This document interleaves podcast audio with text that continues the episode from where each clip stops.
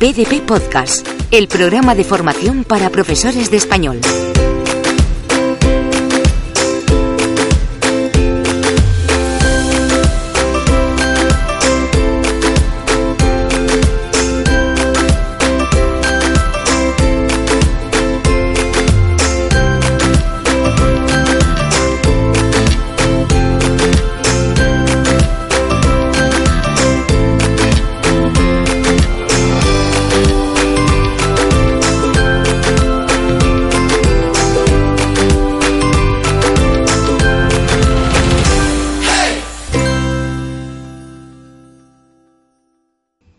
De nuevo a todos los profesores de, PDP, a todos los compañeros que nos siguen, a toda la comunidad de, de PDPeros.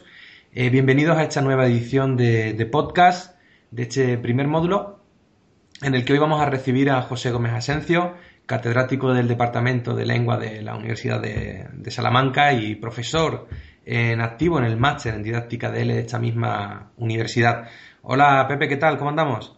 Muy bien, José Manuel, estupendo. Aquí esperando a ver qué preguntas, un poco nervioso. A ver, si, me sé la lección o no. Para ti ya no hay preguntas comprometidas. Mira, esto va a ser muy sencillo, José.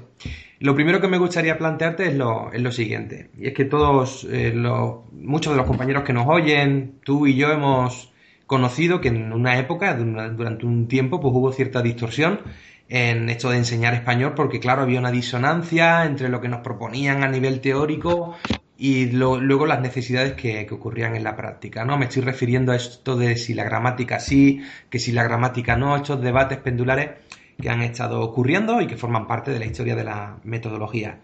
Y bueno, quería también un poco pues que conociéramos también tus impresiones.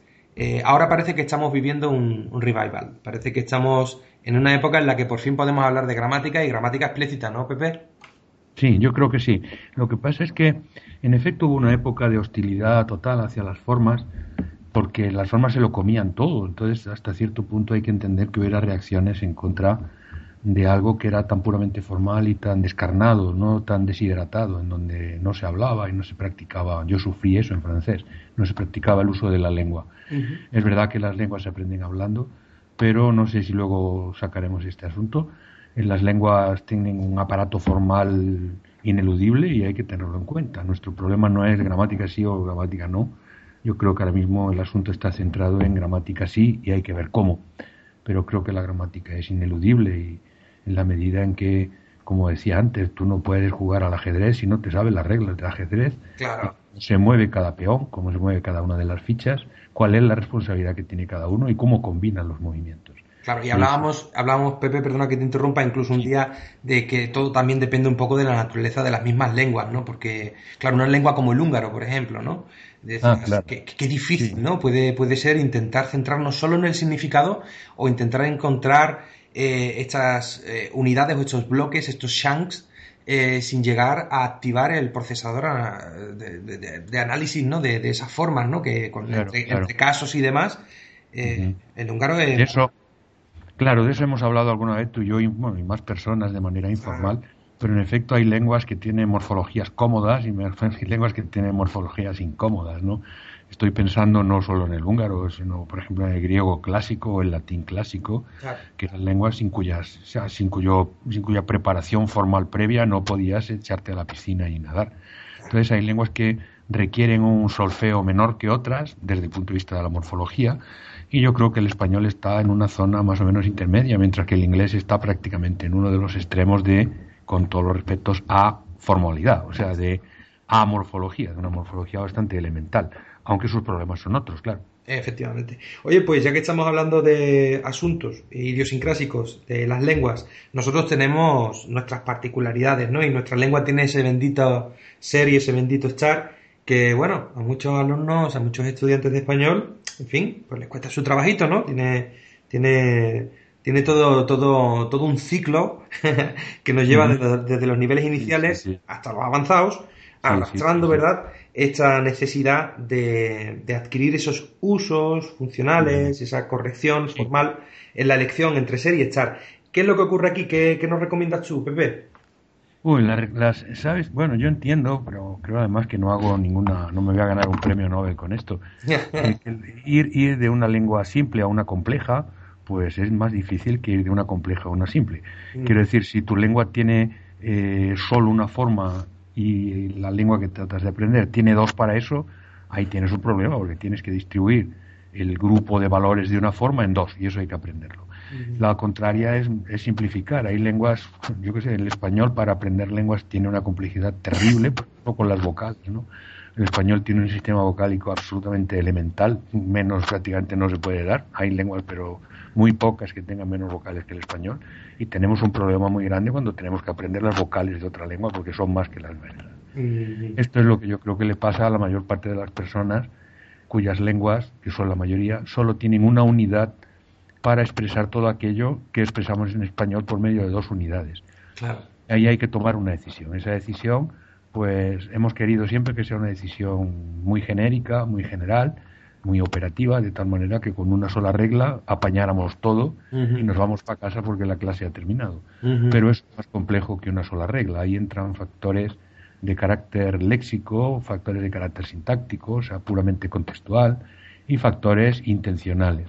Entonces, digamos, hay muchísima restricción y la voluntad aquella de simplificar de lo permanente, lo transitorio, etcétera, eso claro. yo creo que hay que olvidarlo porque no es verdad. Claro, ahí quería llegar yo, porque sabemos que todavía queda registrada en la memoria y en muchos libros, está impreso, ¿no?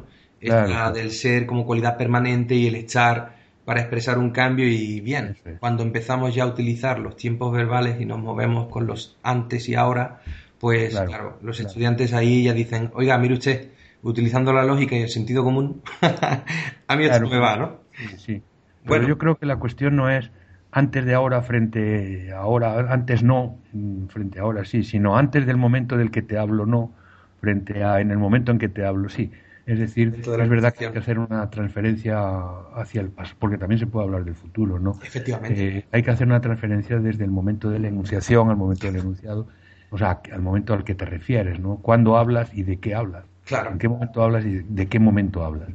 Y ahí entran factores añadidos. Pero en fin, si nos limitamos al presente, que es un tiempo extendido o extensible, si nos limitamos al presente, yo creo que en general sí vale, aunque no sea operativa, para aquellos casos en los, en los cuales sí se toma decisión frente a ser o estar, yo creo que sí vale aquella regla más o menos genérica que dice que con ser uno lo que hace es una identificación o una presentación primera de algo con abstracción del tiempo, es decir, una especie de eternidad que no significa todo el tiempo, sino el no tiempo.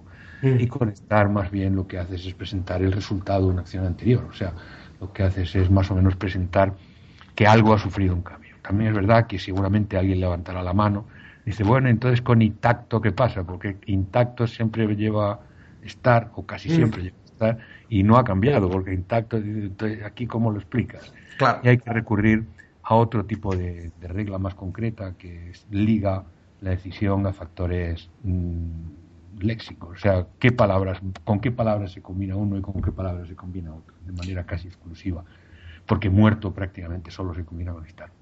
Claro, la verdad que además eh, con, con, el verbo ser, con el verbo estar, estamos entrando en el mundo de la descripción, en el mundo de la expresión también emocional y, claro, son, son, son, expresiones además que vamos a encontrar desde el nivel 1 como necesidades inmediatas y que tenemos que cuidar muy mucho también de qué uso metalingüístico hacemos, ¿no?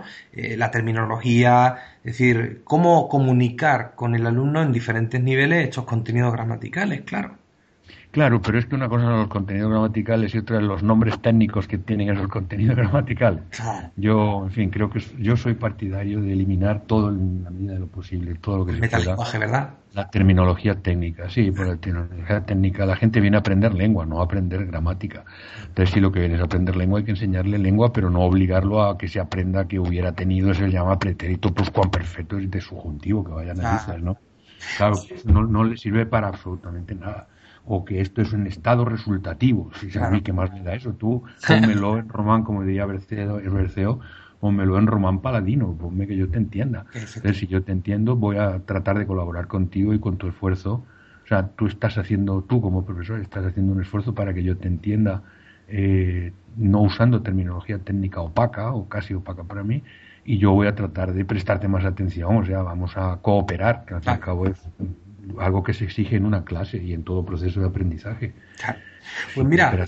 no hay trato, claro. Dime, dime, José Manuel. Mira, Pepe, aprovechando para que no se me olvide que estamos hablando también del carácter del verbo ser para expresarnos también emocionalmente y demás, y expresar cómo, cómo nos sentimos y, cómo somos y, y, este, y este, estas cuestiones, ¿no? Que, que, claro, ahora retomando un poco cómo hemos empezado esta entrevista, que hemos eh, comenzado hablando acerca de ese debate sobre la clase de gramática, que estamos de acuerdo, que la gramática no tiene que ser entendida, pues como aprendíamos, o sea, la enseñanza del español lengua extranjera no puede ser entendida en los mismos términos en que aprendimos latín o griego, y que es evidente que la gramática tiene su estatus, su lugar, su, su contexto en, que, en el que será abordada, etcétera, ¿no?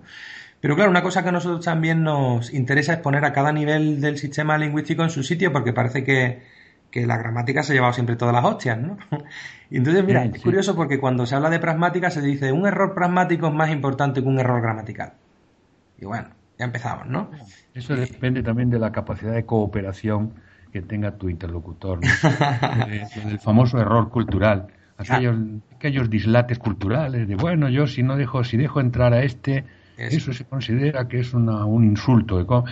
Normalmente uno acepta que uno, o sea, si yo estoy con una persona que sé, que me consta que es de una cultura extranjera, no le pido todos los hábitos y costumbres justamente tal y como se usan en mi pueblo. Quiero decir, soy tolerante, en fin, trato de ser tolerante y de comprender esta persona no controla, los, no, no tiene control de los registros y de los recursos culturales porque no le ha dado tiempo a adquirirlos. Claro, una, mala, una, mala selección léxica puede producir también un error en la comunicación. Y me acuerdo de esa estudiante alemana que me dijo, eh, Fonku, eh, tengo mierda, eh, en lugar de Fonku tengo miedo, ¿no?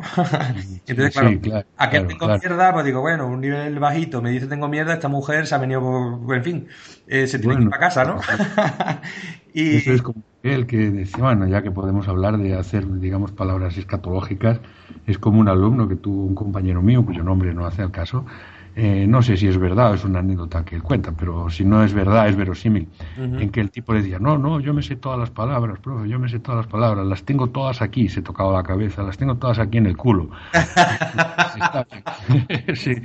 Entonces, claramente, si tú te tocas la cabeza diciendo las tengo en el culo, porque pienso es, ya se quitó de palabra, pero no hay la, distorsión, te he entendido. Claro. Claro, te he entendido lo que pues Ahora que estamos hablando de, malas selecciones léxicas, de errores de mala selección, ¿podrías ponernos algún ejemplo de algún error gramatical que pueda significar también un problema en la comunicación?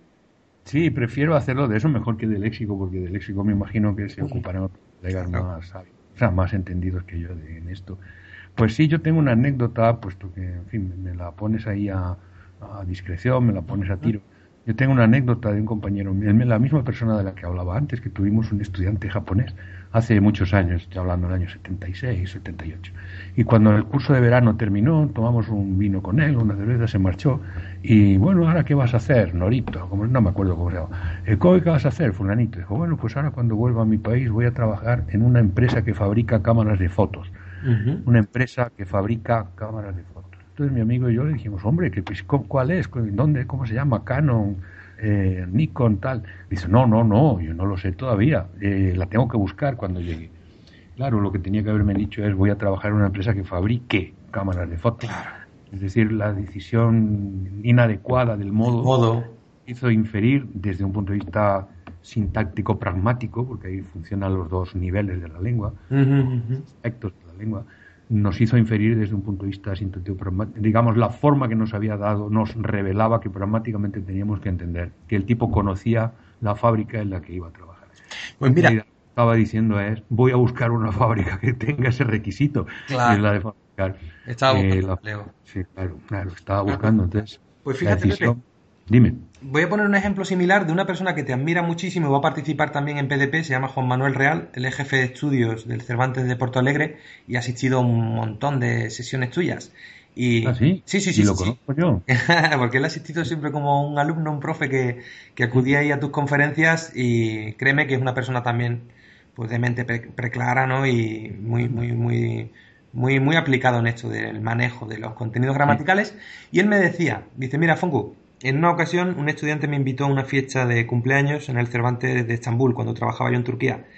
Y entonces yo le pregunté, oye, ¿puede venir mi amigo Pedro conmigo?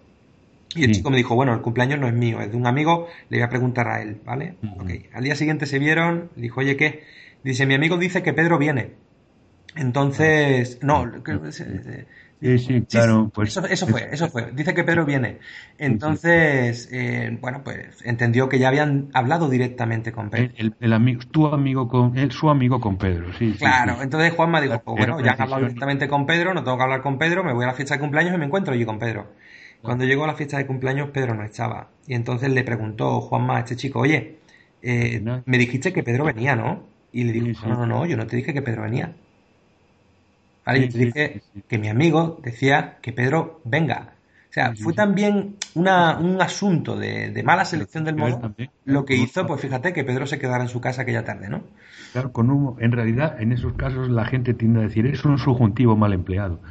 Y yo creo que ahí lo que hay que decir es una selección mal hecha del modo, Exacto. que es distinto de un subjuntivo mal empleado. Porque si tú dices un subjuntivo mal empleado, el subjuntivo es el que tiene la culpa de, la, de tal. Cuando ese chico además no dijo un subjuntivo, sino que dijo un indicativo. O sea, lo que ha empleado mal es el indicativo, no es el subjuntivo. Y ocurriría así en todos los niveles, en el nivel fónico, en el nivel léxico, en el nivel gramatical, en el nivel pragmático, es decir, una mala selección pues puede producir esos errores. Pero esa mala selección unas veces trae consigo una disfunción comunicativa, que es el caso que he contado yo del japonés y el caso de tu amigo Pedro, y en otros casos no trae una disfunción comunicativa porque la lengua no ofrece dos alternativas, sino solo una. Eso es muy interesante. claro, si nuestros amigos, el japonés y el tuyo, bueno, el de tu amigo el turco, el turco, hubiera dicho ojalá vienes, no hubiéramos entendido ninguno de los dos un problema. Claro, Los dos habríamos entendido, este tiene ganas de algo y está manifestando su deseo con respecto a venir. Claro, porque ojalá, no permite dos posibilidades. ojalá llueve es que tú quieres que llueva. Eh, no lo has dicho bien, pero yo te he entendido. En ese caso, digamos, una inadecuación formal no revela una disfunción comunicativa. La comunicación, el acto es, correcto y eficaz. Claro. claro. Y eso requiere un tratamiento gramatical diferente en la clase. Y eso yo creo que no está bien, eso no está, no lo hemos hecho bien todavía. Estamos, hay que trabajar en eso más de lo que hemos trabajado. Pues mira, eh, quiero llegar a la penúltima pregunta, a colación de lo que estamos tratando. ¿Qué aporta entonces un buen dominio de la competencia gramatical en el sujeto que aprende? Es decir, que vamos a defenderlo.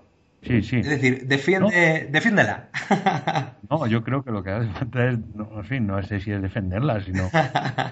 bueno, desde mi punto de vista es que yo creo que cada vez está menos atacada. Vamos a ver, uno puede ejecutar los actos a la perfección mm, mal o regular. Eso es. Yo creo que hablar una lengua, al fin y al cabo, es un acto, es un acto muy complejo, pero es, al fin y al cabo un, en fin, un acto que viene representado por un conjunto inmenso de actos. Cada vez que hablas es un acto. Y esos actos los puedes hacer a la perfección y la perfección es como un hablante nativo, no hay más. Entonces, la medida en que tú hables como un nativo, eres más perfecto, estás más, aquello está mejor acabado que si hablas, en fin, a lo Tarzán. Entonces, digamos, Tarzán se entendía perfectamente bien con los exploradores que caían allí, eh, tanto en inglés, donde también se habla de hablar, se, se dice hablar a lo Tarzán, como en español. Pero mm, yo no yo no hablo con nadie así. Eh, y tú tampoco. O sea, tú con tu, padre no hablas así. Yo con mis hijos tampoco, con los amigos. Y en clase no hablo como Tarzán. Y si hablara como Tarzán, dirían, coño, a este tío le pasa algo. ¿Qué pasa con un hispano, o sea, con un no hispanohablante que quiere aprender? Dice, hombre, si quiere tener la gratificación de hacerlo como un nativo, hay que hacerlo como un nativo. Como nativo no solo, los nativos no solo comunican, sino que comunican de una manera acorde con un sistema de formas claro. que también es algo en lo que consiste la lengua. Entonces, comunicarse basta. Y dice, bueno, pues sí, oye, ¿cómo llegar yo a, esta, a, estación de policía? Bueno, pues yo te oído más o menos, te digo, mira, joven, pero si yo quiero preguntar exactamente cómo se va a la comisaría, no lo pregunto como lo pregunto. Pepe, yo creo que lo mismo estás de acuerdo conmigo. Yo siempre le he dicho a los estudiantes que hay varias formas que, en que los ciudadanos, las personas, los individuos, eh, digamos, llegamos a juzgar o a prejuzgar a las personas, ¿no? Antes de conocerlas. Una, evidentemente, es por la gente con la que te rodeas. Tú dices, bueno, eh, mira con quién anda y te diré quién eres, ¿no? Eso te puede dar una idea de qué tipo de persona es. Dos, eh, bueno, la apariencia física, como vistes, arreglas, si va aseada o no. Sí, sí. Y otra, muy importante, es cómo habla. La lengua nos viste. Yo creo que llegar a estos debates de si unos niveles son más importantes que otros, toda la lengua en sí, en conjunto, es importante, una riqueza léxica.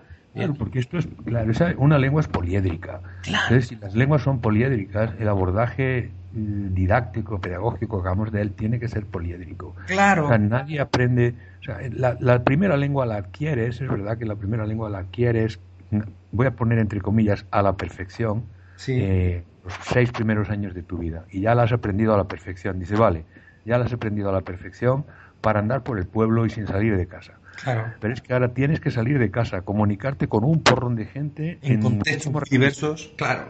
Claro, no es lo mismo hablar con uno que con otro, no es lo mismo hablar en un sitio que en otro. Tienes que aprender que a respetar que los del norte hablan de una manera distinta o los del barrio de aquel hablan de una manera distinta. Claro.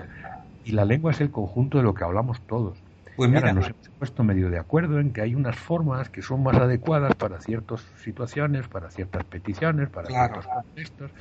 Y eso es, como decía antes, es poliédrico. Y eso se ejecuta, pues yo, yo qué sé, para el léxico. Hay muchas, hay muchas palabras que son sinónimas de otras. Pero no es lo mismo pedir que exigir, que rogar. Entonces, mm, yo no puedo llegar y decirle a un profesor, como esta mañana a mí, un estudiante, te exijo que me hagas una tutoría. Y dice, un momento, un momento. Un momento, ¿dónde vamos? Claro. vamos a ir por par, ¿no? Entonces, eso es una decisión léxica. Y dice, sí, es una decisión léxica. ¿Crea disfunciones? Hombre, si a mí una estudiante extranjera me dice, te exijo, yo no entiendo, esta me está exigiendo, sino esta se está equivocando al, decidir. Claro. Es como yo creo lo, mismo que... Pero fíjate, Pepe, Pepe, que te interrumpa. Eh, no. hace ni dos días que, no voy a revelar lugares ni tal, pero una antigua alumna me decía, oye, Fongo, mira que está enrolada en este curso, no sé qué, hoy una profesora me ha dicho que que bueno, que la gramática es importante, pero que el nivel más importante es el nivel léxico. Digo, bueno, probablemente sea una profesora pues del léxico y demás y le dé siempre más importancia a su área de investigación y demás. Pero no podemos transmitir esa idea porque aquí no estamos jugando con piezas más bonitas que otras, que es todo, es todo un conjunto. Eso es más, bueno, pues entonces que no le enseñe gramática y le enseñe listas de palabras. Y ya está. O palabras, luego que las pegue como pueda. Claro. Porque, claro, las palabras, uno no habla con palabras. Uno habla ¿Cómo llega al nivel discursivo? Rellenas de palabras. Claro. Entonces, que quiere enseñar palabras y luego ya que las vaya montando como pueda. Pues pueda. Yo creo que es un debate estéril. Creo que, insisto, no la, la lengua no fuera poliédrica, compleja y eternamente ambigua y problemática la tendríamos dominada en 10 minutos. Eh, y eso no es así. O sea, esto es de una complejidad terrible. Es, lo más difícil posiblemente que hace el ser humano. El, misterio es cómo lo, cómo lo arreglamos en seis años eh, para hacerlo en un sentido, de, entre, el mismo entresentido entrecomillado de antes, de a la perfección. Claro. Pero hay, luego hay otras perfecciones, que son la perfección de la escuela, la perfección de los registros, la perfección diafásica. Yo no hablo lo mismo estando contento que no contento, y todo eso está plasmado en la lengua. Y el buen hablar y el buen escribir, que son también cosas... Y esa es otro, claro, todo eso sin contar con que además la lengua mm, hay que escribirla. Claro. Y hay que aprenderlo también desde un punto de vista formal, que es decir, tu hambre lo escribes con H. Y dice, bueno, a veces en los, en los Gmail, yo qué sé, en los WhatsApp lo pongo sin H. Bueno, WhatsApp o lo, lo que quiera para hablar con tu cuñado. Pero si a mí me pones eh, harina sin H en un examen o yo qué sé, o estás en unas instrucciones acerca de cómo se hace pan, pues no te van a contratar.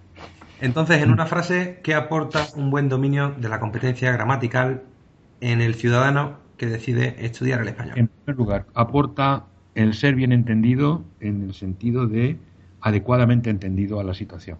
Mm. O sea, si la lengua te permite elegir tomar la decisión adecuada, es mejor que no tomarla porque se ahorra los problemas de tu amigo Pedro y de mi amigo el Muy bien. Y por último, que tenemos que ir cerrando el podcast, que es este aperitivo antes de llegar a tu video tutorial. Una cuestión simplemente ya anecdótica también dentro de nuestra lengua, de nuestra gramática. Y hemos empezado hablando del no uso del metalenguaje y claro, topamos con la denominación de los tiempos verbales. Y yo te ah, quería preguntar, ¿por qué el pretérito indefinido Siendo ese tiempo tan exacto para hablar con precisión de acciones pretéritas, se continúa llamando pretérito indefinido en los libros de texto de español lengua extranjera. Porque somos contumaces. claro, que tiene que ver con que es como la ortografía, ¿no? Lo que te enseñan de pequeño en la escuela, te cuesta mucho trabajo sacarlo. Yo cuando, o sea, a mí me enseñaron cuando era pequeño que el, pretérito, el, indefinido, el pretérito del verbo ser o del verbo ir era que fue, se acentuaba. Yo estuve hasta no sé qué edad eh, poniéndole acento a fue. Luego cambiaron en el año, no me acuerdo, en el 60 y pico, cambiaron las normas de ortografía y les quitaron el acento a fue. Yo no sé cuántos años tuve yo que acostumbrarme a, eh, digamos, reprimirme para ponerle acento. Ahora nos está pasando lo mismo con solo frente a solo, con guion. Sí, sí, hay, digamos, cierta contumacia a no moverte de aquello que ya tienes aprendido porque piensas que es mejor lo que tienes aprendido que lo que te queda por aprender. Efectivamente. Eh, ¿Por qué hay indefinido los tal? Pues porque, no lo ve, es muy difícil saberlo porque eso es un problema cultural histórico. Pero yo me inclino a pensar que, porque a partir de las gramáticas de la Real Academia Española de primeros del siglo XX, empezó a adoptar la terminología de pretérito imperfecto frente a pretérito indefinido, por influencia seguramente de la gramática francesa del XIX. Y eso se ha colado desde las gramáticas de la academia del primeros del siglo XX, eso se ha llevado hasta los libros de texto de español para españoles, o sea, hasta las, los libros en los cuales aprendíamos lengua o gramática o lo que sea cuando éramos pequeños, y eso ha debido llevar también a los hispanismos extranjeros. O bien los hispanismos extranjeros, por ejemplo, el francés ha llamado siempre a ese tiempo, no siempre, pero en fin, ha llamado durante buena parte de su tradición a ese tiempo pretérito indefinido. pretérito indefinido de sí sabemos cuándo nació Llamar a Kanté pretérito indefinido lo inventó la gramática eh, general y razonada de Poguayal en 1660. Eso no hay ningún, o sea, de eso no tengo ninguna duda. Ninguna duda. Y en cuanto a selección de una nomenclatura, quizás incluso desde el punto de vista pedagógico más rentable, ¿qué te parece la denominación de bello, por ejemplo? Claro, yo lo tengo claro. La denominación de bello me parece buena, lo de pretérito coexistente, me parece que lo llama o algo así, no frente a pretérito propiamente dicho, ¿no? Copretérito, sí. Copretérito. Es que lo de pretérito coexistente lo inventó Salvá unos años antes. Yo creo que eso Bello. Salvá y Bello se conocieron en Londres, quiero decir, eran amigos y claro. juntos y Y no sé si hablaron de esto, pero Bello en el prólogo cita la gramática de Salvá. Y estoy seguro, la cita bien. Hubo influencia Muy probablemente detectó que en efecto cantaba, uno de los valores de cantaba es la coexistencia con otro tiempo. Claro. Con, otro, con otro tiempo pero ya, ya acabo. Eh, llamarlo como lo llames oculta alguno de los valores. O sea, ninguna de las denominaciones de los tiempos acapara todos los valores de los tiempos. Claro. Porque, por, qué llamamos presente al presente? Claro.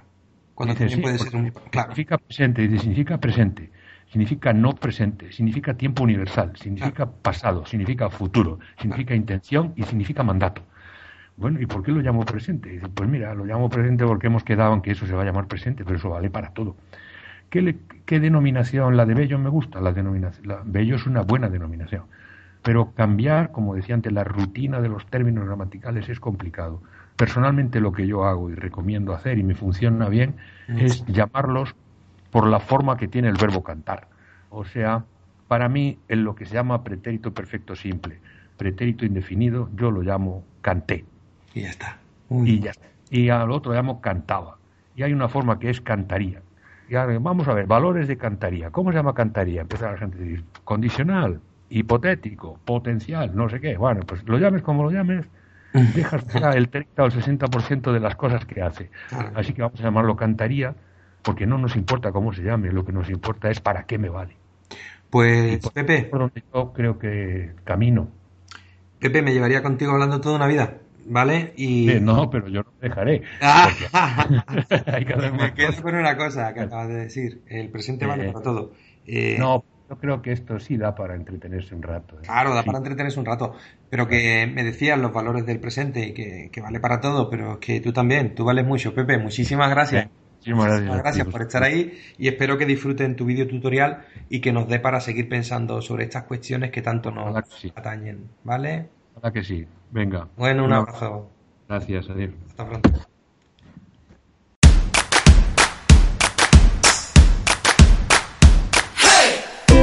PDP Podcast, el programa de formación para profesores de español.